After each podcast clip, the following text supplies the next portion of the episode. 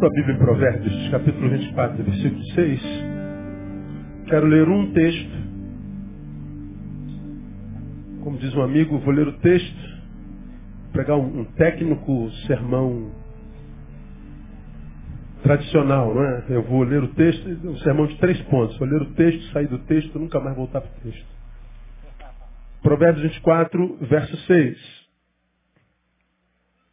O texto diz assim: Porque com conselhos prudentes tu podes fazer a guerra, e a vitória na multidão dos conselheiros. É o que está escrito aí, amém ou não?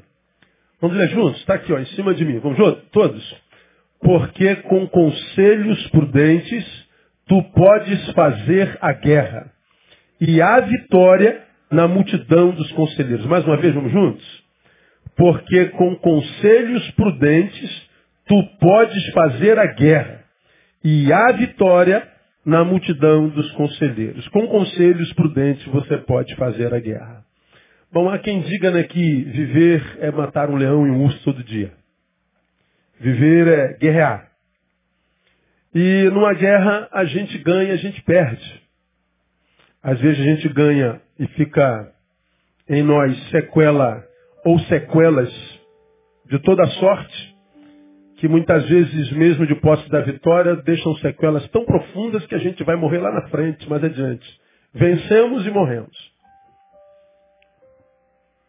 Não tem como é, viver sem lutar, sem, sem travar guerras e batalhas. E o que me chamou a atenção nesse texto é porque toda vez que a gente vai fazer guerra, eu, eu sou daqueles camaradas que gostam muito de filmes de super-heróis. Os super-heróis mexem comigo, não sei porquê. Talvez é o que há em, em, em, potencial dentro de cada homem, cada um de nós há o desejo de ter um superpoder. Não é? Cada um de nós tem a paixão por um super-herói específico. Não é? Você é homem, tem um, um, um super-herói que você ama mais, não tem? Ah, o filme Os Vingadores eu não perco um. Às vezes eu vejo mais de uma vez. E. Hein? O que, que ele falou? Os Vingadores, papai. Ele também viu. É isso aí. E a gente gosta de super-heróis porque no final eles sempre vencem. Você pode ver filmes dos heróis, mesmo dos humanos, como a gente, como por exemplo Rock Balboa. Quem viu o filme o, Rock com, com o russo, que número foi aquele? Foi o 4? Rock 4. O, o Ivan Drago, não é? Aí tu pega aquele cara de 2 metros, o rock desse tamaninho. E o cara apanha, apanha, apanha, apanha. Que a gente dá raiva, pô, vai apanhar até quando, meu? Não é possível. E, e o final a gente já sabe. Que ele vai apanhar, vai apanhar, vai apanhar, apanhar, mas vai chegar um momento específico que ele vai começar a fazer o quê? Bater, bater, bater e vai ganhar, vai derrubar o adversário. A gente vê o cara apanhando, o cara passando por sufoco, e a gente fica assim apreensivo, mesmo sabendo que depois vai mudar, a gente sabe tudo. Mas a gente fica assim, caramba, ele está apanhando muito e tal. Quando ele começa, a gente. É, é, porque a gente se coloca no lugar dele, a vida é assim, a gente apanha, apanha, apanha. E a gente queria que a nossa vida fosse como dos super-heróis, a gente desse volta e vencesse, mas nem sempre a gente vence. Muitas vezes, quando fecha a cortina no palco da nossa vida, o que sobra é, não é diante. Não é, e eles foram felizes para sempre. Não. Muitas vezes ele foi infeliz para sempre perdeu, foi marcado por sequelas profundas que das quais ele nunca mais se libertou, nunca mais conseguiu se sorguer. Travou batalhas e guerras e depois das guerras, principalmente da última, ele nunca mais voltou a ser o mesmo. Nunca mais se recuperou. Diferente do que acontece com os super-heróis. O que será, não é? A gente talvez pudesse pensar, eu tenho perdido na vida porque eu tenho usado as armas erradas. Eu tenho perdido na vida porque os meus adversários são maiores do que eu. Não, isso não cabe. Porque o adversário que está diante de nós pode ser tido e havido entre aquilo que a Bíblia chama de provação. E a sua palavra diz que ele não permitiria que viria provação sobre nós que fosse maior do que aquela que a gente pudesse suportar. Você já aprendeu isso? Se o problema que você vive chegou até você, Deus permitiu. Se Deus permitiu que o problema que você vive chegasse até você, é porque Deus vê você maior do que esse problema.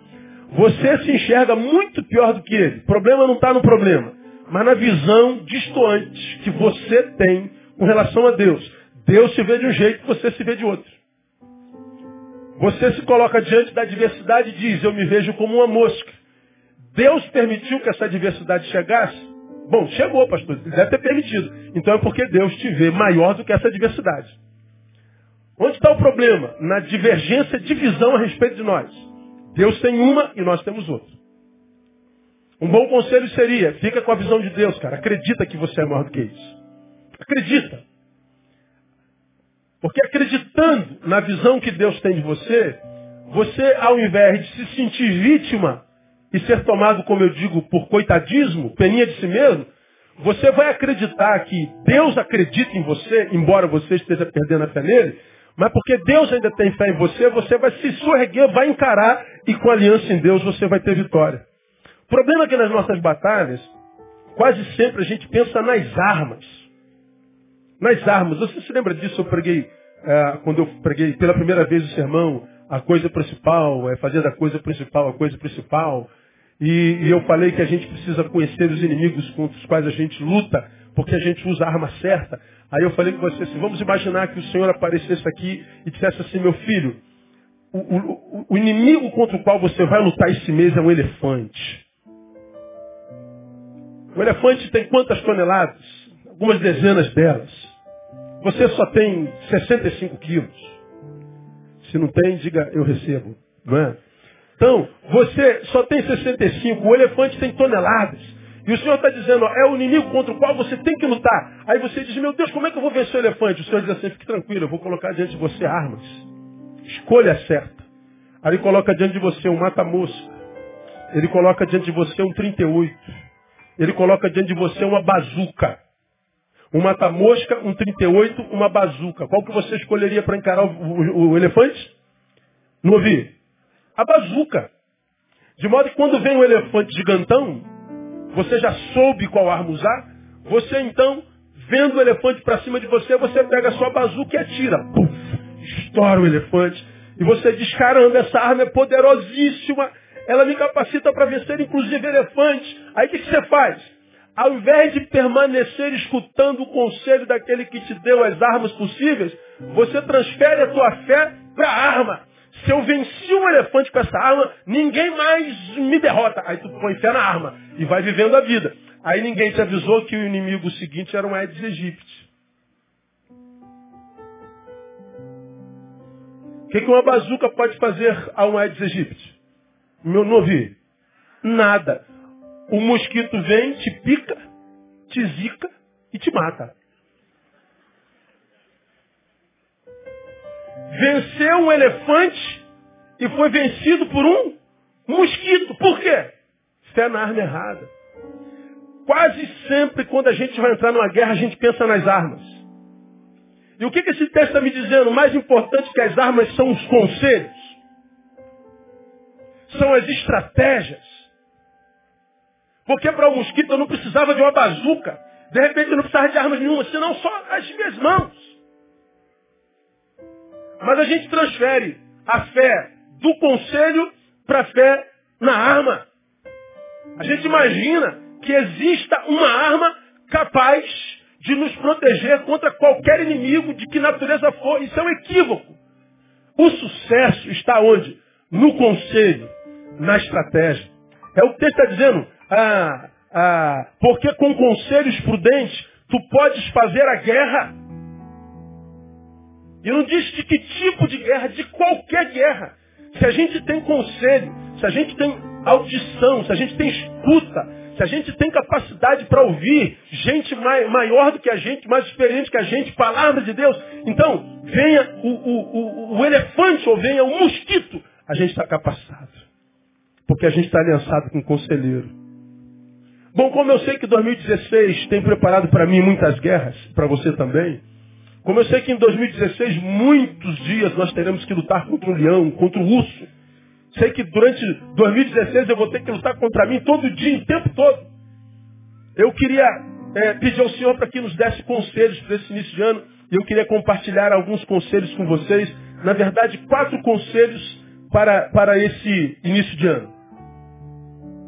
Então, se eu fosse dar um tema essa mensagem, eu daria ó, conselhos. Faze o que quiseres com eles. Primeiro conselho. Comece como você terminou. Com gratidão.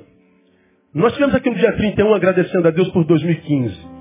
Nós começamos o culto dizendo, por pior que tenha sido esse ano na tua vida, foi o pior da minha vida, pastor, esse ano foi uma desgraça. Pois é, por maior que tenha sido a desgraça de 2015, a desgraça de 2015 não foi capaz de te impedir de chegar em 2016. Então, se você chegou ao final de 2015, você venceu mais um ano. Glória a Deus ou não? Pois bem, então como que a gente deveria ter chegado no final do ano e a maioria de nós chegou? Com gratidão. Deus, eu olho para esse ano e não olho com boas memórias. Mas eu termino com gratidão porque, embora as memórias sejam ruins, nenhum dos fatos que se transformaram em memória no fim desse ano foram capazes de me impedir de chegar no novo ano. Então eu quero te agradecer porque tu me deste força. Gratidão. Terminou com gratidão? Se não, deveria. Se terminou com gratidão, esse conselho é para você. Comece com gratidão. Porque é exatamente por causa do que eu estou te falando. Primeiro que a Bíblia diz em 1 Tessalonicenses 5,18 o seguinte, em tudo dai graças. Por quê? Porque esta é a vontade de Deus em Cristo Jesus para convosco. Aí você fala assim, pelo amor de Deus, pastor, se o que aconteceu comigo em 2015 foi vontade de Deus para comigo, Deus não é Deus, Deus é o capeta. É, pode ser. Porque para quem tem a visão adoecida, Deus pode ser um capeta mesmo, e o capeta pode ser um Deus. E o problema não está em Deus, está na visão de quem o define como capeta, por causa das dores. Porque se a gente tratar é, é, a nossa visão, nós vamos ver que de qualquer forma nós temos razão para agradecer. O problema é que me parece que a gratidão, esse, esse sentimento para mim divino, gratidão você já aprendeu, é carite. Vem da mesma raiz de caris, Caris é graça. Graça. É aquilo que Deus libera sobre nós. De modo que, mesmo sem merecer, Ele nos dá. Graça é favor imerecido. Então, caris. Caris, graça. Pela graça sois salvos. Né? Graça. Gratidão, cariti. Então, a gratidão é o primeiro fruto de quem está debaixo da graça. Quem está debaixo da graça frutifica a gratidão. Quando a gente sai da graça, o que sobra em nós é ingratidão. Bom, o problema não está na graça, mas em mim que saí de debaixo dela. Nele eu sou livre, inclusive para não adorá-lo mais. Porque eu saí debaixo da graça, o que sobra em mim é ingratidão. Mas se eu permaneço embaixo da graça, o que sobra em mim é gratidão. Agora, hoje, infelizmente, gratidão se tornou uma postura possível apenas para quem está bem. Me parece que a gente só acha gratidão no coração do homem e da mulher cuja vida está marcada por alegria. A gente só vê gratidão em seres humanos cuja vida, no instante, no momento instantâneo, cronológico, a vida está sorrindo. A gente só conhece gratidão em ser humano contemporâneo se tudo estiver bem. A gente só conhece gratidão se nada der errado. A gente só conhece gratidão se a vida não jogar contra. A gente só conhece gratidão se, se, se, se, se o sócio não trair. A gente só conhece gratidão se a esposa obedecer, se o filho obedecer. A gente só conhece gratidão se o lucro multiplicar, dobrar. A gente só conhece gratidão se tudo der certo. Isso é um equívoco. Gratidão não deveria ser um fruto exclusivo de quem está bem. Mas a pergunta do homem que perdeu a visão é, se estou mal, vou agradecer do quê, pastor? Como é que eu posso agradecer se eu estou mal? Aí você diz, como é que eu posso agradecer um Deus que me permitiu ter um ano tão ruim? Pois é, você acredita que foi Deus que mudou, porque a ruindade chegou, porque a dor chegou, porque a maldade chegou. Então como é que eu posso agradecer um Deus que faz isso comigo? Como é que eu posso agradecer um Deus que permitiu isso comigo? Sabe o que você está dizendo quando você diz isso? Que você é o centro do universo. Veja se você pode estar com a visão correta. Deus é a proporção do que acontece comigo. Deus me abençoou, ele é bom. Deus não me abençoou, ele é mau. Então Deus é a partir de mim. Não me interessa quem está do meu lado, Não me interessa o universo, o planeta, o país. Não adianta não falar de nada. O centro do universo sou eu. Deus para mim é mal. Por quê? O mal chegou a mim. Pô, mas tem alguém do teu lado que está com um sorriso de orelha a orelha, quase um, um, um, encontrando no outro aqui, ó, atrás, tão grande que é o sorriso, porque foi o melhor ano da vida dele. E ele está dizendo como Deus é bom. Obrigado, Deus. Ele está dando um baile para agradecer a, a bênção que foi 2015. Mas para você não interessa a alegria de ninguém. Para você não interessa a felicidade de ninguém. Para você não interessa o que Deus na vida de ninguém. Só interessa o que é na tua vida. E você está achando que você é o centro do universo e que tem inclusive a capacidade de dizer o que é Deus. Aí você se lembra da experiência do cemitério e do berçário, não lembra? Chego do avião de Brasília, meu telefone toca. Fulana morreu, uma criança de 11 anos por quem nós oramos muito tempo. Meu coração queda. Eu falo, Deus, tu tinhas poder para curar. O que é um câncer para o Senhor se não um cisco no olho? Uma palavra da tua boca, um sopro, acabou. Por que não? E eu desço no aeroporto, o carro da igreja me pega no aeroporto, eu vou direto para o cemitério de paciência, no carro pensando, meu Deus, o que, que, o que, que fala no enterro de uma criança que morre tão precocemente com uma doença tão maldita? O que, se fala para uma mãe, para um pai? Como é que se consola alguém num negócio desse? Que palavras são suficientes para uma mãe que enterra um filho assim? Quando eu estou caminhando para o enterro, meu telefone toca, um outro casal de nossa igreja, cuja esposa estava grávida, com alguns riscos da gravidez. Alguns perigos estavam sobre a criança. Ele me liga, a criança nasceu no trajeto do, do, do, do aeroporto para o cemitério. E ele estava no telefone esfuziante, ele estava tomado por uma alegria sem precedentes. Ele estava fora de si de tanta alegria, ele estava embriagado de tanta alegria. Porque ele estava dizendo, pastor, meu filho nasceu perfeito, meu filho está tudo bem, pastor, não houve nada, meu filho é mais saudável do que o seu que pastor, Deus é bom, louva a Deus, porque Deus é bom, Deus é bom. Ele estava grato, ele estava querendo entrar no telefone para dar um abraço, agradecer pelas orações. Feliz da vida. Eu estou indo enterrar uma criança e no meio do caminho nasce uma criança. Aí eu falei, entendi, Deus. Quando eu chego no cemitério, está todo mundo consternado. Cheguei na horinha do corpo embora, já tinha passado alguns crentes lá que tinham falado algumas besteiras. Aí chegou o pastor Leão, o pastor Leão vai dizer uma palavra. Eu peguei a palavra assim, vocês devem estar consciente ou inconscientemente dizendo assim, como que Deus pode ser bom permitindo que uma criança tão jovem possa morrer? Que Deus é esse? Ele tem poder de curar porque não cura, ele tem poder de fazer porque não faz. Se Deus não é um Deus bom, e eu fui falando mal de Deus, e todo mundo com a cabeça assim, verdade, verdade, verdade, verdade. Como é que pode? Porque às vezes a gente não tem coragem de falar, mas a gente pensa. Eu não entendo como é que Deus pode permitir uma criança dessa vá tão precocemente. Mas deixa eu contar uma coisa para vocês, dizia lá no cemitério.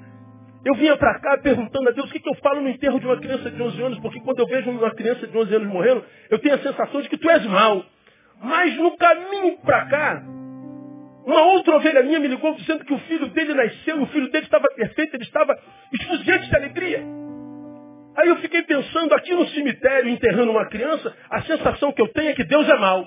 Mas se todos nós nos transportássemos nesse exato momento lá para o berçário, onde nasceu uma criança, o que, que Deus seria? Deus seria bom. Se eu vou para o cemitério, Deus é mau. Mas se eu vou para o berçário, Deus é bom. Se eu perco o emprego, Deus é o quê? Se eu passei no concurso público, Deus é o quê? Bom. Engordei 10 quilos no fim do ano, Deus é o quê? Mal. Emagreci 15 no mês seguinte, Deus é bom. Divorciei, Deus é mal. Encontrei um varão, um anjo de Deus, ganha 20 mil reais por mês, é, Deus é bom? Pergunto, somos assim ou não somos?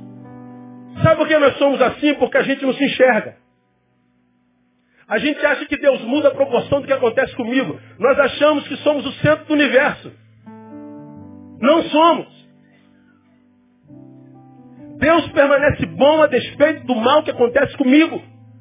Deus como, como permanece bom a despeito do, do, da adversidade chegar até mim. Então como é que eu tenho que começar o ano com gratidão? Gratidão não é uma exclusividade só de quem ganhou, só de quem está bem. Porque se o teu ano foi mal, por exemplo, se de um lado você descobriu o quanto o ser humano pode machucar a gente. Se de um lado você descobriu o quanto a vida pode ser injusta, se de um lado você descobriu o quanto o ano pode ser ruim e pode gerar dor, sim, então isso é uma razão para tristeza. Mas por outro lado, você viu o quanto você é capaz de suportar. Você sofreu a pior perda da tua vida. Mas a despeito da pior perda que você sofreu na sua vida, você chegou ao final de um ano. Então essa perda, se não serviu de nada, serviu para revelar a você o quanto você tem poder de suportabilidade. De modo que eu entro 2016 sabendo do quanto eu sou capaz de suportar. Então, vamos imaginar que 2016 traga um mal semelhante. Eu já entro com esperança porque eu sei que eu posso. A dor ensina. A dor revela. A dor me apresenta a mim. Revela a mim quem eu sou de fato. Em tantas instâncias. Agora, a gente não faz da dor escola, porque a gente prefere sentir pena da gente. A gente não faz da dor escola, porque a gente prefere nos fazer, é, fazermos coitados ante a sociedade. A gente prefere não fazer da dor escola, para que, na verdade, inconscientemente a gente dê vazão à nossa banda podre. E a gente vê tanta gente boa, porque o bem não chegou produzindo mal, dizendo eu estou fazendo mal porque o mal me alcançou. Não, você está fazendo mal, porque mal é o que você sempre foi. Você usou o mal que te alcançou para dar vazão à tua essência. É que nem sempre quando a gente sente dor, a gente permanece honesto. Agora, se a dor revelou a minha capacidade de suportabilidade, e se eu já sei o quanto eu posso suportar, bom, agora eu sei até onde eu posso ir. Eu descobri a minha força. Eu descobri o peso que eu posso carregar. Eu descobri qual a minha capacidade. Então eu já entro 2016 de outra forma. Não há dor que da qual a gente não possa extrair uma bênção. E não há bênção que da qual a gente, ainda que bênção, não possa dela extrair uma dor. Toda dor é escola. Nós estamos finalizando 2015, né? Finalizamos. Cinco anos depois de 2010. Eu estava nas minhas, nas minhas elucubrações quinquenais, fazendo uma análise rápida do meu quinquênio, cinco anos, perguntando para mim, Neil, como foi seu quinquênio? Bom, uma benção. Toda vez que, como é que você está, pastor? Melhor do que eu mereço, muitas vezes. Sempre. Nós sempre estamos melhores do que merecemos. Eu fiquei fazendo análise de 2010, 11, 12, 14, 15. Aí eu tentei me lembrar qual foi a maior bênção que o senhor teve nesse quinquênio. Quer saber? A maior bênção foi uma perda. A maior bênção foi a quase apunhalada pelas costas que alguém que comigo caminhou por 15 anos. A maior bênção na minha vida foi uma perda gigante. A maior bênção foi, foi é, passado por uma ruptura a maior bênção. Que no momento gera tristeza, dor, mágoa, angústia. E a gente diz, Deus, como é que tu permitiste? Não, não, não, não. Essa é uma pergunta que eu nunca faço. Porque eu, pelo menos, quando eu não tenho resposta para a dor que chegou, o que eu digo para mim é, Neil, se você não entende, nunca se esqueça do caráter do teu Deus. Sabe por que está doendo? Não sei. Tem como explicar essa adversidade? Não. Tem como justificar essa dor? Não. Então, para que você não mude a visão que você tem de Deus, lembra do caráter dele. Teu Deus é bom, sempre bom, perfeitamente bom. E ele diz que todas as coisas contribuem para o bem de quem? Dos que amam a Deus. Então, Neil só permanece amando teu Deus. Se você não entende hoje, você vai entender lá na frente. Cinco anos depois, eu olho para trás e vejo quanto Deus me abençoou com aquela perda o quanto o ministério foi enriquecido com aquela perda, o quanto nós chegamos às nações por causa daquela perda, o quanto Deus trouxe gente muito mais preciosa por causa daquela perda. A minha perda foi meu maior ganho. Escuta o que eu vou lhe falar, irmão. O que você hoje chama de perda, perda, amanhã você vai ver, vai se traduzir na tua maior vitória. O que você imagina estar tá perdendo hoje pode ser um grande livramento do Senhor na tua vida. De modo que ganhando ou perdendo, entre com gratidão. O teu Deus vai te dar sustentabilidade, Ele vai te abençoar. No lugar da tua dor, no lugar da tua vergonha, Ele vai te dar dupla honra no nome de Jesus. Então,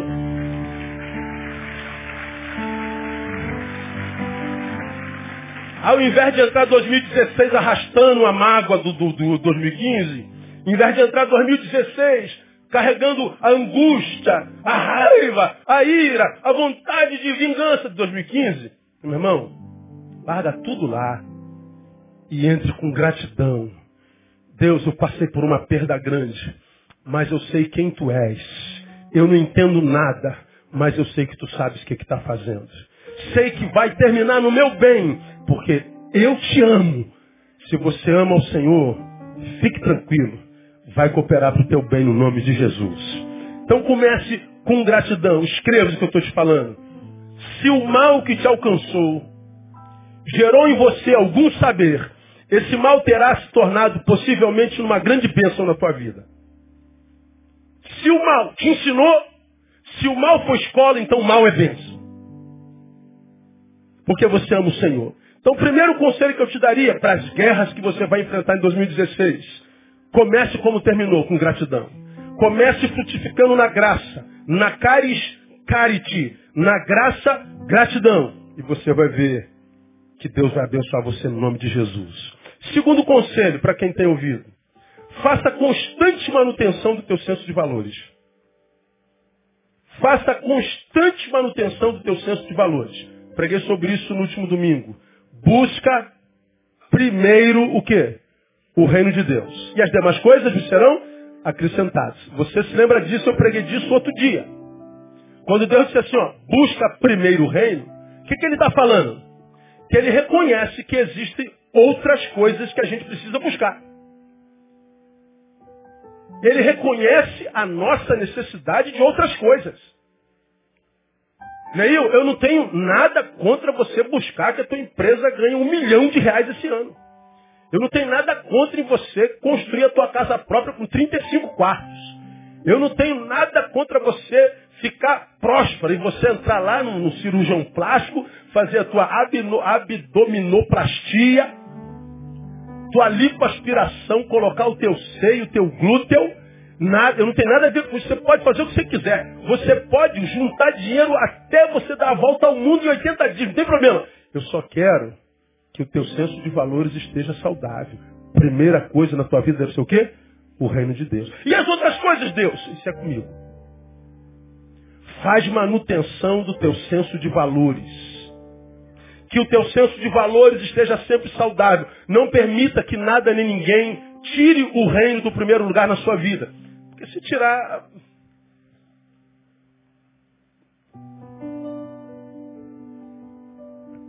Me perguntaram assim outro dia, pastor, o que, que a gente revela sobre tudo quando a gente tira o reino em primeiro lugar da nossa vida? Eu nem penso, é, revela a falta de amor próprio. Uma pessoa não pode se amar quando tira o reino do primeiro lugar. É falta de amor próprio. E o pior, que a gente tira geralmente achando estar fazendo melhor. Eu não tenho tempo para Deus, eu não tenho tempo para as coisas de Deus, eu não tenho tempo para a igreja de Deus, eu não tenho tempo para o povo de Deus, para a vocação que Deus me deu, para o talento que Deus me deu, porque afinal de contas eu sou muito ocupado. Então você tem uma desculpa para. Não está desculpado. E Deus não vai jogar um laço. Ele é pastor, ele não é peão de boiadeiro. Ele lida com ovelhas e não com gado. O peão de boiadeiro vai atrás do gado. Boi. Ele vai atrás enxotando o boi. Daqui a pouco o boi estoura. Aí ele vai atrás do carro com o cavalo. Aí laça o boi. Boi, morena. Vem cá, boi. Ela vem. Daqui a pouco estoura outro boi para lá, vai o peão de boiadeiro atrás, laça. Volta pra. Não. Isso é o peão de boiadeiro e o gado. ele se diz pastor e nos chama de ovelha. Ele diz, as minhas ovelhas ouvem a minha voz e me seguem. Diferente do peão de boadeiro que vai lá atrás laçando, ele vai na frente e as ovelhas ouvem a voz e vêm atrás. Como as ovelhas dele são pessoas, ele diz, você é verdadeiramente livre. Inclusive para não seguir o pastor. De modo que se você quiser dar suas voltinhas, ele vai olhar para você e vai dizer, que pena. Mas você é livre para. Ele continua a vida dele com as ovelhas dele. Você já aprendeu? Abandonar a Deus é muito fácil porque nele nós somos verdadeiramente livres. Voltar para ele é quase impossível porque do pecado nós somos escravos. Depois que você deixa o altar para voltar para ele, tem que trabalhar muito, irmão. Tem que se esforçar demais. Você tem que ralar demais. Porque você se transformou em outro alguém que Deus não conhece. E você vai ter que se livrar desse que está aí. Para poder voltar a ser aquele que você era na presença dele. E se libertar daquilo no que a gente se transforma quando a gente está longe dele é difícil demais. Me afastar é mole, eu sou livre. Voltar é quase impossível, porque eu sou escravo. Você fica namorando o altar. Você continua simpatizado pelo altar. Você continua apaixonado pelo que sai do altar. Mas você não consegue voltar para o altar. Por quê? Porque ele nos trata como ovelhas. Ele respeita a liberdade que nos deu. Agora, respeitando a nossa liberdade, ele nos vê saindo de ouvir a sua voz. Ele diz que pena. O senso de valores da minha ovelha adoeceu. Ele foi cooptado pelo mundo. Ele foi seduzido. O foco do seu amor mudou.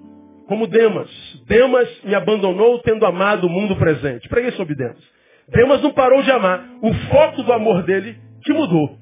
Ele amava Deus e a Paulo. Ele agora amou o mundo. Demas me abandonou tendo amado o mundo. Ora, Paulo não impediu de Demas ir. Jesus não impediu de Demas ir. Livres. Agora, se alguém que sabe quem é Jesus, que ele é o caminho. Ele não é o porto final. Ele é o caminho, nos leva a algum lugar. E a gente sabe que ele é o único caminho, e ainda assim me desvio dele, o que, que eu estou dizendo? Faltou em mim amor próprio. E a falta de amor próprio, às vezes, é tão grande, que a gente precisa mentir para nós, para justificar a nossa falta de amor próprio. Por que, você saiu do caminho? Foi por causa da pastora Andréia. Foi por causa do Joel. Foi por causa do Neil. Foi por causa da bateria. Ah, então tem uma razão para você estar fora. Tem, pastor. Ah, então está tá explicado, está explicado. É, mas você continua fora. O bom era que você fosse um irracional, não tivesse razão. O triste é quando a gente está fora do caminho ainda tem a justificativa para estar. Como disse um pastor, eu não lembro o nome dele, queria dar crédito para ele, mas eu não lembro, ele disse assim, quem sai da igreja por causa de pessoas, nunca entrou na igreja por causa de Jesus.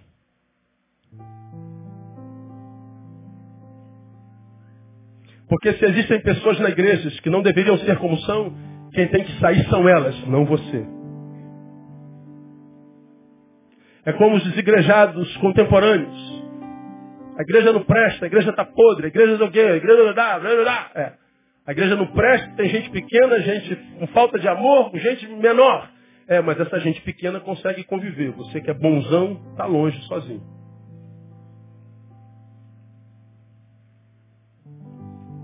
Então, o segundo conselho que eu lhe daria, faça manutenção do seu senso de valores. Daqui vem outros três que têm sido usados como, como estratégia para nos afastar do altar, para que o reino saia do seu lugar. Eu diria para você, portanto, dentre a manutenção dos seus sensos de valores, cuidado. Cuidado com as propostas financeiras que você receberá nesse ano. Uma das nossas grandes fraquezas é dinheiro. E o diabo que não é bobo sabe disso. Então cuidado com as propostas financeiras que você vai receber nesse ano. Escuta, a única forma de ganhar dinheiro abençoado é com trabalho. Você está ouvindo isso, amém ou amém? Diga assim, a única forma de ganhar dinheiro abençoado é com trabalho. Diga sempre para quem está do seu lado, vai trabalhar, irmão.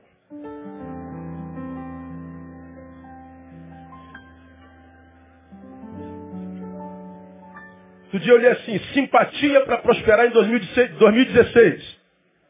Acorda cedo, pega o ônibus, vai trabalhar. Agora, nós vivemos num mundo de facilidade, tudo é fácil. E aí, porque a gente gosta de tudo muito fácil, a gente quer ganhar dinheiro também fácil. Aí vem as propostas. Mas, irmão, tem uma boa para tu aí. O que? Ganhar um dinheiro mole. Meu irmão, quando você, quando você ouvir assim, ó, dinheiro molezinha, nem ouve a proposta. Porque ninguém ganha dinheiro com molezinha. Ó, vamos sortear um carro. O que, que, eu tenho que fazer? Você só tem que comprar esse númerozinho aqui. E se eu comprar esse númerozinho, eu ganho um carro? Ganho. Não compra, irmão. Nada que vem fácil, eu te garanto, é, é de Deus. Nada. Quanta gente, irmão, se corrompendo por causa de amor ao dinheiro. Não sucumba à cilada do dinheiro fácil. Há um, há um texto em 1 Timóteo 6, versículo 10, citei hoje de manhã, que diz assim, ó, porque o amor ao dinheiro é a raiz o quê? De todos os males. Nessa cobiça, alguns se desviaram da fé, é teu caso? Se traspassaram a si mesmo com muitas dores. Um amor que me afasta do altar de Deus e que gera muita dor. Que tipo de amor é esse? Quantos pede a Deus no final do ano a bênção de passar no concurso? Passa. Começa a ganhar dinheiro, some de Deus.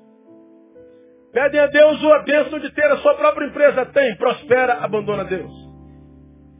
Quantas vezes o que a gente pediu como bênção se transforma em maldição porque ela mexeu com o nosso senso de valores. Tirou a coisa principal do lugar principal. Impressionante. A gente prepara essa cilada para nós. Então, se ganhar dinheiro é o que a gente quer na vida, se ganhar dinheiro é uma necessidade, toma cuidado com as propostas de dinheiro fácil. Tem um garoto nossa, da nossa igreja, no ano passado, que, é, desesperado numa, numa dívida, ouviu a proposta de um grande amigo de levar uma mochila um jardim novo para o centro da cidade. O que, que tem na mochila? Não, bobagem. Pega um táxi aí e leva. Ele levou. O que, que tinha na mochila? Drogas. Está preso. Eu quero como é que você cai num negócio desse, pastor? Eu estava muito precisado. Ou seja, o dinheiro é algo tão necessitado que a gente quebra princípios que a gente quebra valores, que a gente se deforma, que a gente abre mão de todos os outros valores e coisas preciosas na vida, por causa do amor ao dinheiro. Quantas famílias acabam por causa de dinheiro? Eu poderia dar N exemplos, não posso citar nomes, evidentemente, de maridos e mulheres que se davam tão bem. Ela passa no concurso e passa a ganhar mais do que ele, começa a briga. Porque na cultura capitalista, quem ganha mais faz o quê? Manda. Começa a briga. E agora começa a discussão para quem que paga a conta de luz. Não, já paguei a conta de luz, tu paga de água. Pô, mas tu ganha mais do que eu. Começou. Começou a disputa. Começou as obrigações. Já não é mais voluntário. Ah, o amor ao dinheiro tem sido a raiz de todos os males. Todos. Então, meu irmão, se você quer manutenir o teu senso de valores, guarde esse conselho. Cuidado com as propostas financeiras que receberá nesse ano. Eu posso afirmar a vocês que alguns de vocês vão receber propostas mirabolantes, extremamente, aspas, abençoadoras. Que bênção que chegou. Você não sabe que você está caindo numa cilada terrível. Um segundo cuidado para manutenir o senso de valores. Cuidado com as propostas afetivas que virão sobre você nesse ano. Os carentes afetivos hoje têm sido presas fáceis na mão daquele que veio matar, roubar e destruir. Uma pessoa carente afetivamente se torna uma presa muito fácil. Por quê? Porque pensam com o coração. Uma mulher está aqui na igreja, olha, com tanta gente, tantos homens bonitos, um homem tão bonito, com tantas mulheres nesse lugar, ele não consegue achar dele nem ela ele. Aí você vê um monte de gente com o namoradinho do lado, com o maridinho do lado, assistindo o culto com a mãozinha dada, e alisando a mãozinha dela. Alguns indecentes até se beijam no culto. Não, Jeová não, Jeová não faz isso não. Aí você vê né, a esposa deitadinha no ombro e você está aqui ouvindo o pastor falando sozinha, olhando para o lado com inveja. E amargurada com Deus, por que, que Deus me dá um varão? Todo mundo vai para casa com o marido, com a esposa, eu vou para casa, vou encontrar com quem? Com o dog. É o grande amor da minha vida. E você então faz a tua comida, senta na mesa, come sozinho ou come sozinho. Você não tem como quem partilhar, compartilhar as tuas dores, as tuas alegrias. E você se torna um carente afetivo. Qual é o problema da carência afetiva? Que você passa a pensar com o coração. Se a carência te domina, você vai ter que desconfiar da tua razão. Escuta o que eu estou te falando, meu irmão. Como tem gente carente afetiva caindo na cilada do diabo, do que veio matar, roubar e destruir. Por quê? Porque pensa com o coração. E o que, que a Bíblia fala sobre o coração, você sabe muito bem. Enganoso é o coração mais do que todas as coisas e perverso. Quem o poderá conhecer? O texto está dizendo o seguinte, Jeremias 17, 9. Nós temos dentro do peito um órgão irreconhecível. Ninguém pode conhecer esse troço que está aqui dentro. Esse troço irreconhecível que se chama coração é enganoso e é perverso. Agora, quando nós estamos carentes afetivos, o nosso coração, ele aponta para qualquer lado. Ele aponta para qualquer lado. Se alguém der um sorriso, se alguém disser bom dia, pronto. Aí nosso coração aponta para lá. Porque ele está procurando um lugar para ancorar. Aí a, a, gente vê um coração batendo em função de outro. Aí chega alguém e fala assim, ó. Ouve o teu coração, amigo. Brother, o que, que teu coração está dizendo? Meu coração está dizendo para cair dentro dela. Então cai dentro dela. O que, que teu coração está dizendo? Aí você fala assim, vou seguir meu coração. É aí que é muita gente quebrando a cara. Quanta gente quebrando a cara. Aí que ver que tristeza. O divórcio hoje graça entre os homens, inclusive entre os crentes. E quase sempre um sai mais machucado que o outro do, do divórcio. Aí não espera o casamento acabar para começar um novo relacionamento. Ele ainda está casado com outro, mas ela começa um outro relacionamento com outro do mesmo jeito. Ela é casada se relacionando com outro. Ele é casado se relacionando com outro. Adultério à luz da palavra. Mas porque teu coração já foi sequestrado, você diz o que, é que tem. Eu não tem nada, para você nada. Porque a palavra já não conta mais, o que conta é teu coração. Você agora pensa com o coração. Então está você em litígio com a palavra. E você está dizendo, errado é a palavra, não sou eu. Para você ver aonde que a gente chega. Para justificar o nosso equívoco. Eu não estou julgando. Cada um faz da vida o que quiser. Agora, quando a gente pensa com o coração, a gente está pensando com uma coisa que a gente não conhece. A Bíblia diz que é enganosa e é perversa. E quando a gente pensa com o coração, geralmente, nós somos acometidos de três males. Primeiro, a gente perde a escuta.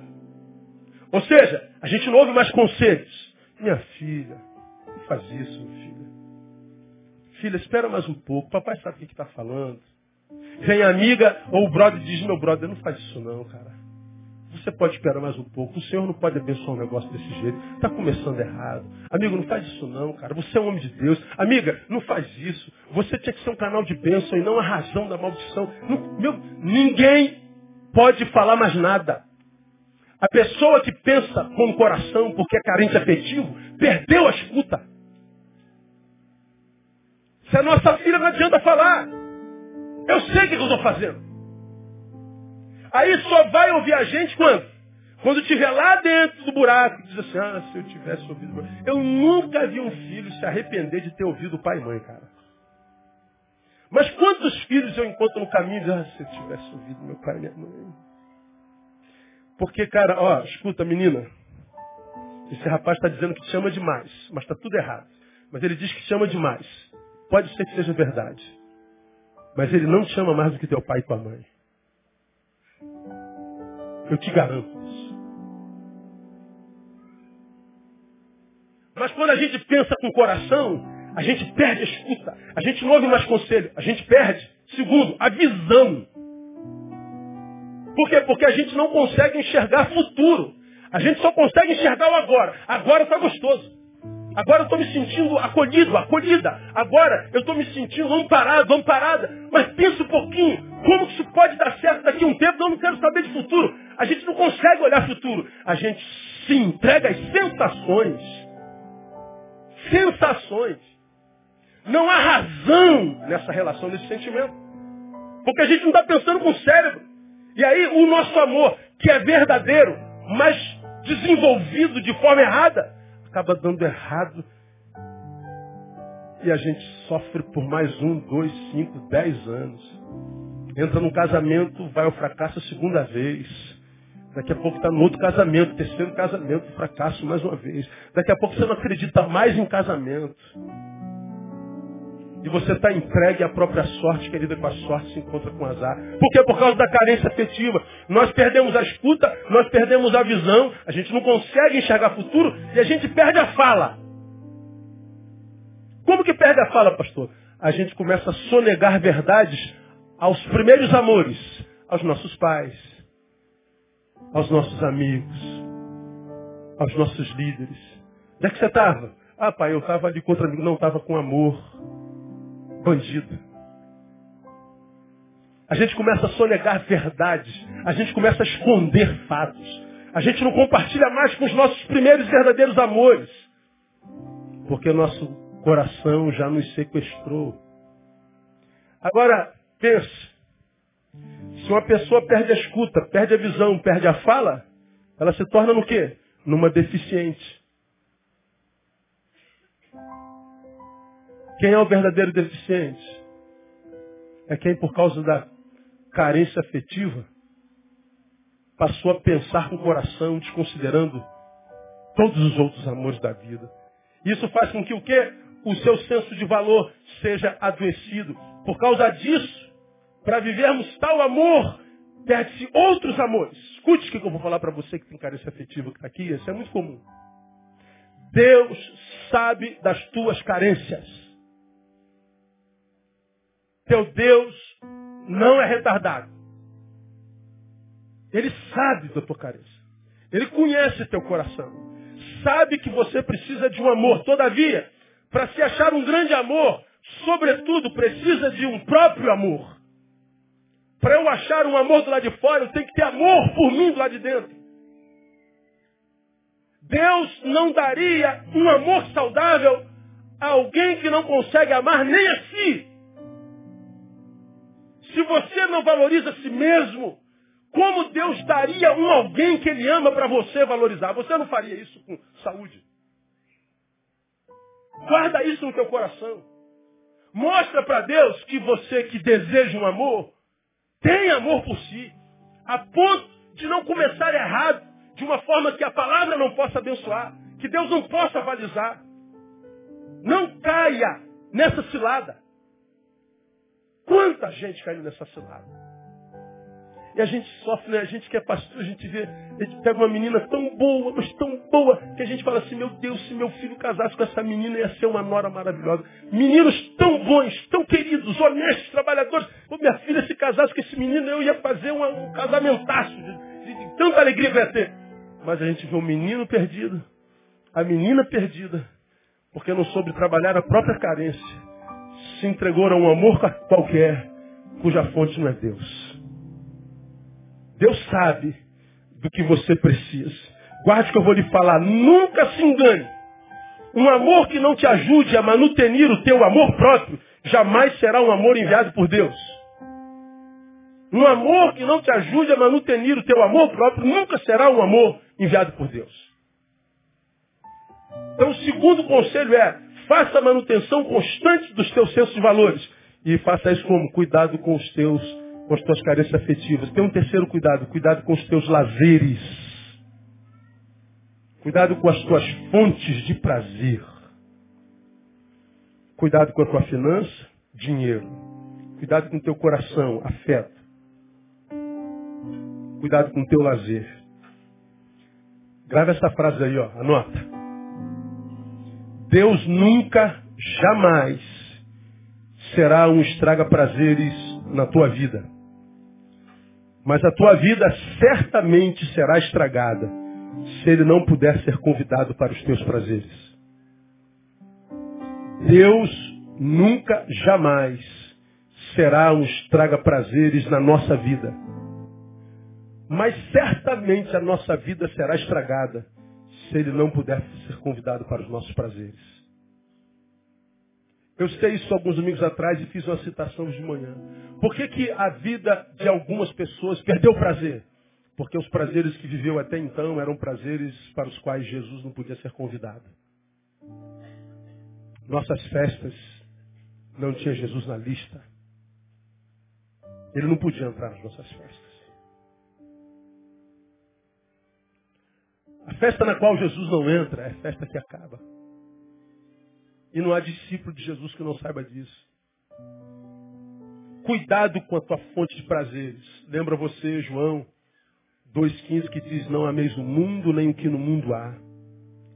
Se alguém ama o mundo, o amor do Pai não está nele. Porque tudo que há no mundo, a concupiscência da carne, dos olhos, a soberba da vida não vem do Pai, mas do mundo. Ora, o mundo passa e a sua concupiscência, mas aquele que faz a vontade de Deus permanece para sempre. Então, uma, da marca, uma das marcas do nosso Deus é a alegria.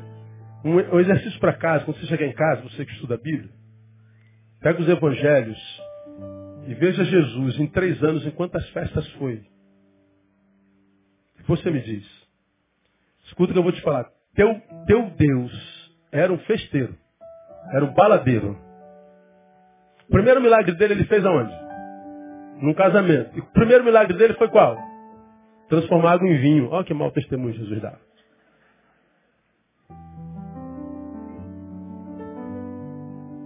Imagina eu e você nesse casamento. Crente, batista, santarrão, batizado no Espírito Santo, cheio de Espírito Santo, fogo, vestido de gravado, terno, vestido de vaso, num casamento desse.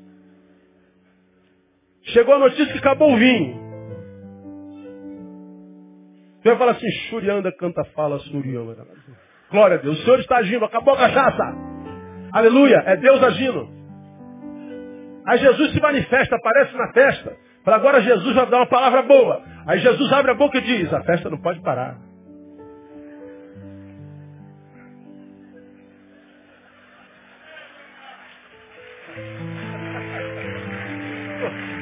Cara vai, o cara transforma água em vinho, cara. Como é que pode isso, gente? No deserto não pode transformar pedra em pão, aí não pode, pão engorda. Agora, água em vinho pode, que isso? Você já aprendeu aqui, né? Não é que Jesus faz apologia ao alcoolismo. Ele sabe que se o vinho acabasse, o casal que estava casando começaria a sua jornada de baixa maldição, porque era a maior vergonha que uma família podia passar era convidar alguém para uma festa e acabar o vinho. Jesus não fez o milagre de transformar água em vinho. O milagre foi a manutenção da honra de uma família.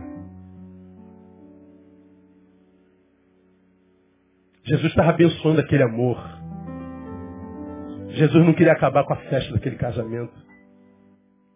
A lição é, quando Jesus está na nossa festa, ele transforma vergonha em honra. Quando Jesus está na nossa festa, a festa não acaba, mesmo que aconteça a calamidade, a tragédia. Quando Jesus está na nossa festa, a gente tem festa até Jesus dizer acabou. Mas quando ele é convidado para a nossa festa, a festa não acaba nunca. Porque quando a festa acaba, que é a vida, a gente vai se encontrar com ele nos ares. A festa se amplifica no nome de Jesus. Jesus pode ser convidado para os teus prazeres você não pode, muda de prazer. Porque você estraga a sua vida. Terceiro conselho, vamos caminhar final. Primeiro qual foi? Ah, comece como você terminou, gratidão. Segundo, faça constante manutenção de teu senso de valores. Terceiro, escolha muito bem os amigos de caminhada. Se caminhar, seguir em frente ao teu projeto de 2016, se o teu projeto, pastor, eu vou viver a vida, vou caminhar em frente, vou seguir os passos dos planos de Deus para mim. Se o teu projeto é caminhar, escolha bem com quem você caminha. Caminhar só não é bom, você já aprendeu. Não é bom que o homem esteja só. Possível sim, bom jamais. A vida só encontra sabor no encontro. Se a minha vida só encontra sabor no encontro, eu tenho que saber com quem eu me encontro. Eu tenho que saber com quem eu ando. Eu tenho que ter bom discernimento para escolher minhas amizades. Vem de onde isso? 1 Coríntios 15, 33 diz assim, não vos enganeis. Olha como é que Paulo começa. Não se enganem. Do que você está falando, Paulo? As más companhias corrompem os bons costumes. Paulo está dizendo, não pense que você caminhar com alguém é uma caminhada inconsequente. Todo mundo que caminha com alguém deixa de si nesse alguém e esse alguém deixa de si em si. Ou seja, nós vamos nos formando ou deformando no caminho. Não existe relacionamento que não produza consequências. Não, pastor, não tem nada a ver, pastor. Bobagem, isso, bobagem para você que está se enganando. Mas se você senta à mesa com alguém, você levanta com algo desse alguém na tua vida. E deixa algo de você nesse alguém. Mas a gente acha que existem relacionamentos inofensivos. A gente acha que o relacionamento não é inofensivo, pastor. Pois é, é o que você acha, mas Paulo está dizendo, é um engano. As más companhias corrompem os bons costumes. Corromper, guarda isso. É desconfigurar o estado original.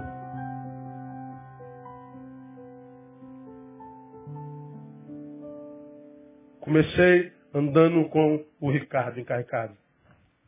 Estou caminhando com o Ricardo. Ó, meu ponto de partida é aqui, ó, no corredor. Estou caminhando com o Ricardo. Estamos vivendo a nossa vida. Chegamos na outra ponta do corredor.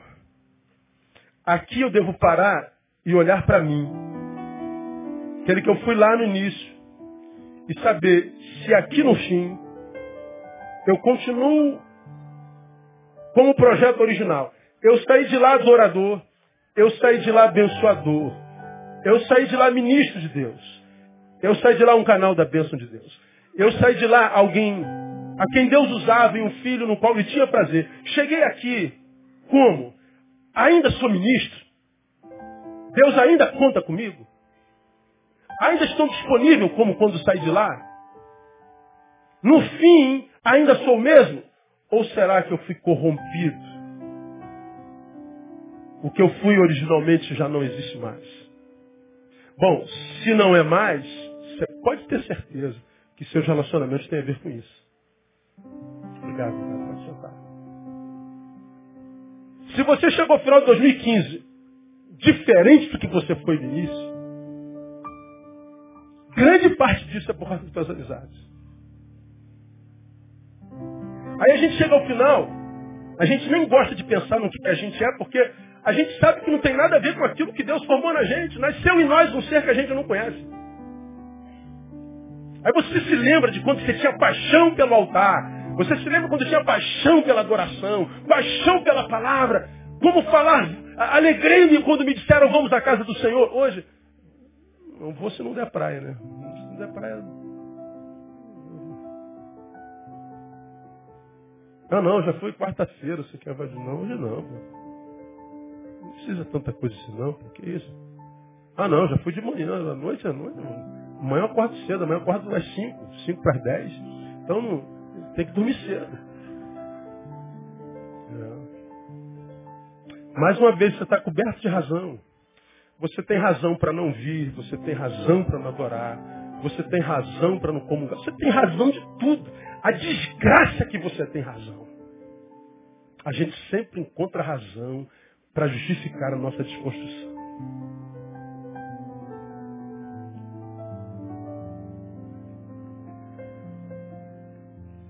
Corromper e desconfigurar o estado original. Olha, você pode ter prosperado financeiramente, você pode ter prosperado afetivamente, você pode ter prosperado socialmente. Mas a pergunta a ser feita é: o seu estado original continua o mesmo? Você continua o mesmo? Você continua o mesmo filho do início? Teu pai, teus pais continuam tendo orgulho de você? Você continua o mesmo pai, a mesma mãe? Você continua o mesmo adorador do, do início? Só quem pode responder é você. E eu, por mim, você é você.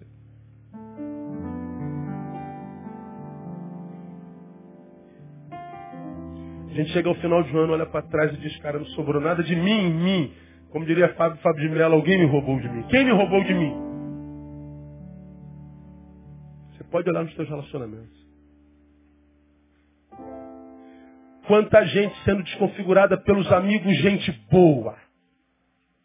Como tem gente boa sendo usada pelo diabo para desconfigurar a obra do Espírito em nós. Amigos de quem a gente não tem uma vírgula para falar. De tão gente boa que é. Mas que não nos impulsionam para Deus nem um segundo. E me desculpe, digo eu não, Senhor. Amigo que não me aproxima de Deus, para mim é inimigo. Um amigo que me vê dizendo, indo embora, brother, eu tenho que ir para a igreja, eu tenho um compromisso. Pô, irmão. Pô, rapaziada tá aqui bebendo. Não... Olha, aí te zoa. Você preocupado com a imagem permanece. Aê, tu é brother, tu é parceiro. É. é coberto de razão. É possível que naquele compromisso Deus tinha um projeto de plantar uma semente na tua vida que ia frutificar para o resto dela. E você perdeu a semente. Abriu mão de uma oportunidade por causa de um brother, de uma parceira. Você já me ouviu falar sobre isso aqui? No passado, o diabo, para destruir a gente, ou a vida para destruir a gente, usava o inimigo. Como a gente sabe que inimigo faz mal, quando ele chega a gente já está armado. Então, não usam mais o inimigo, usam o amigo. A razão da nossa destruição são nossas amizades. Lembra que eu preguei sobre isso aqui? Você sabe. Quanto custa a, a, a primeira pedrinha de crack? Quanto é? Quanto é?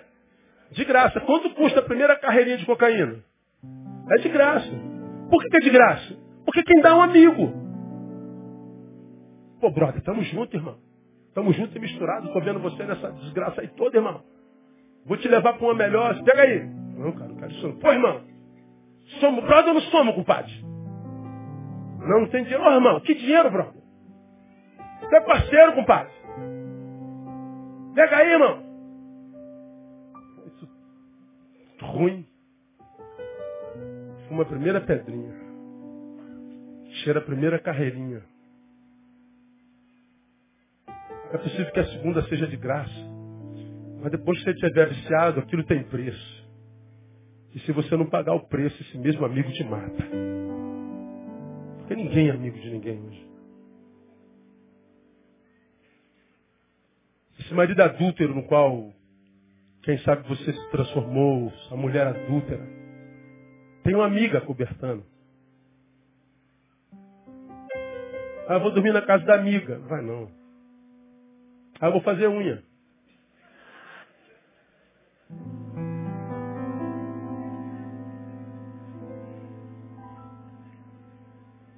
É impressionante como tantos discípulos tem se desconfigurado por causa de seus amigos, gente boa. Minha ovelha, se teu amigo não te aproxima de Deus, não é teu amigo. É um colega. Amigo não. Escuta o que eu vou te falar. Se caminhar é o projeto para 2016, escolha bem com quem você vai caminhar. Esteja com todos. Seja com alguns. esteja com todos, seja com alguns para estar com seja inclusivo. Para ser com seja eletivo. Ser com inclua. Estar com inclua. Ser seja eletivo. A verdadeira amizade me aproxima de Deus. Terminei, último conselho. Nas horas do teu dia, que nas horas do teu dia, haja sempre uma hora bendita. Quantas horas tem teu dia? 24. Quantas horas benditas tem nele? O que, que eu chamo de hora bendita? É aquela hora, é aquele tempozinho do dia que eu separo para deixar de produzir para estar com Deus. Deus, esse tempo é teu. Mas é para estar com Ele mesmo. Não é para mais uma vez mentir para você, já me viu falar sobre isso aqui. Não, pastor, eu não tenho essa hora separada porque eu sou muito ocupado. Bom, o dia de todo mundo tem 24 horas. Como Jesus era muito ocupado, o que, ele fazia? Ele acordava de madrugada para orar. Como ele era muito cercado de multidões, ele subia o monte para orar. Aí o crente acha que é o monte tem mais poder do que o banheiro. Jesus só subiu o monte porque ele não conseguia ficar em paz no pé dele, no monte. Jesus estava dando um jeito de passar um tempo com Deus. Veja, mesmo Deus sendo homem, escolheu ser homem na presença de Deus. Nós, homens, homens, imaginando-nos Deus, abrimos mão da comunhão com Ele. Aí a gente começa a achar desculpas, mentimos para nós de novo. Ah, pastor, eu, eu falo com Deus trabalhando. Estou dirigindo falando com Deus. Pô. Eu estou cozinhando falando com Deus. eu estou jogando bola falando com Deus. Eu estou virando a laje falando com Deus. Aí, como eu digo sempre, eu acredito que você possa falar com Deus fazendo outra coisa. O que eu não acredito que você possa ouvi-lo fazendo outra coisa. Porque eu não acredito que Deus fala ou fale com alguém que não dê tempo para ele. Eu não gosto de falar com alguém que está andando. Vai falando, irmão. Pô, para um minutinho, não, não. Vai falando aí. Não, não, não quero falar mais não. Fica com raiva e vai embora. Agora, você quer que Deus fale contigo jogando bola. Acabou de ganhar uma canelada do cara, ele riu da tua cara, você quer que Deus fale contigo? Você está doido para matar o cara do time seguinte? Estou dirigindo falando com Deus. Como? Se o cara está a 30 quilômetros da pista de alta e tu está atrasado meia hora para o trabalho. Tu quer que ele morra. Tu queria estar tá com, um, um, com aquele negócio de, de, de, asfalto que vai alisando para passar em cima do carro dele. Como que você vai ouvir Deus? Para ouvir Deus, ele diz como? Entra no teu quarto e fala com teu pai em secreto. Que teu pai em secreto te abençoará. Na igreja, ele fala com o corpo dele. No quarto, ele fala com o seu membro. Aqui, ele fala com o corpo. Conosco. Comigo, ele fala no quarto. Agora, se no teu quarto não tem um altar, é só um dormitório, não tem um altar,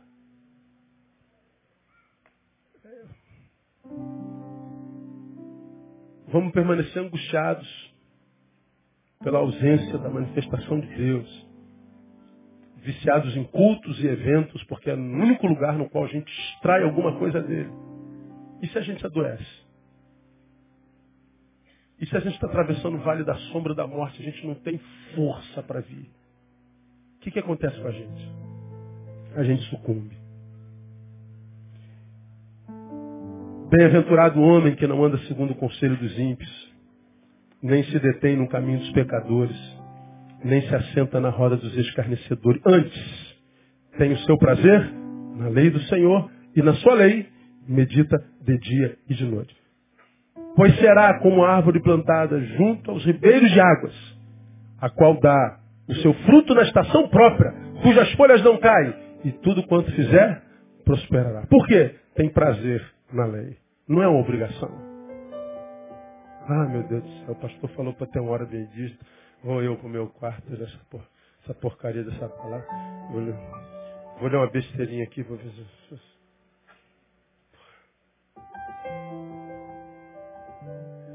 Você vai praticando até virar prazer, fazer parte de você. Quando você começar a pensar com a mente de Cristo, aí você vê a Bíblia se transformando em palavra, você diz, caramba, olha o que, que esse texto aqui está falando, cara. Que, que maneiro, mano. Isso está aqui há mais de quatro mil anos, eu nunca vi isso, cara. Meu Deus do céu. Aí você vai querer passar outra folha, olha isso aqui, meu Deus do céu, esse negócio é vivo, cara. Claro que é vivo. Aí quando deixa de ser livro, verbo, para se transformar em rema, aí se transforma em vida, você não consegue mais largar isso. Ela vai exalando de você naturalmente, é dia e de noite. Fez besteira, ela te põe de pé. Acertou, ela não te deixa ficar soberbo. Você abençoou, você disse é privilégio. Você foi abençoado, não é mérito, é graça. Você discerne bem todas as coisas e por ninguém é discernido. Virou palavra vivida. Então, minha igreja, eu quero que você saiba que eu oro por você todo dia. Mas eu não acredito que a minha oração seja capaz de transformar a tua vida numa vida que vale a pena ser vivida. O que nos capacita para vencer as guerras são conselhos. E os conselhos que acredito Deus colocou no meu coração para você nesse ano. Comece como você terminou, com gratidão. Seja grato. Não permita que a ingratidão, por causa dos ingratos, te domine. Continua sendo grato. Faça constante manutenção do teu senso de valores. Primeiro reino, cuidado com o dinheiro. Cuidado com teu teus afetos. Cuidado com os teus lazeres. Escolha muito bem os amigos da caminhada. Coloca uma horinha bendita nas horas do teu dia.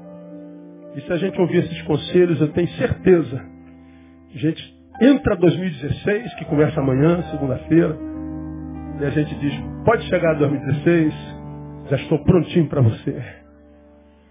Pode trazer as surpresas que você quiser, que os leões e os ursos apareçam no meu dia. Eu já estou de posse dos conselhos para a vitória. E a gente vai ter vitória no nome de Jesus. Feliz ano novo para vocês. Deus lhes dê a graça de viver o melhor ano da sua vida. Lembrando que com conselhos prudentes a gente pode fazer a guerra. Amém, amados? Que Deus nos abençoe. Vamos ficar de pé?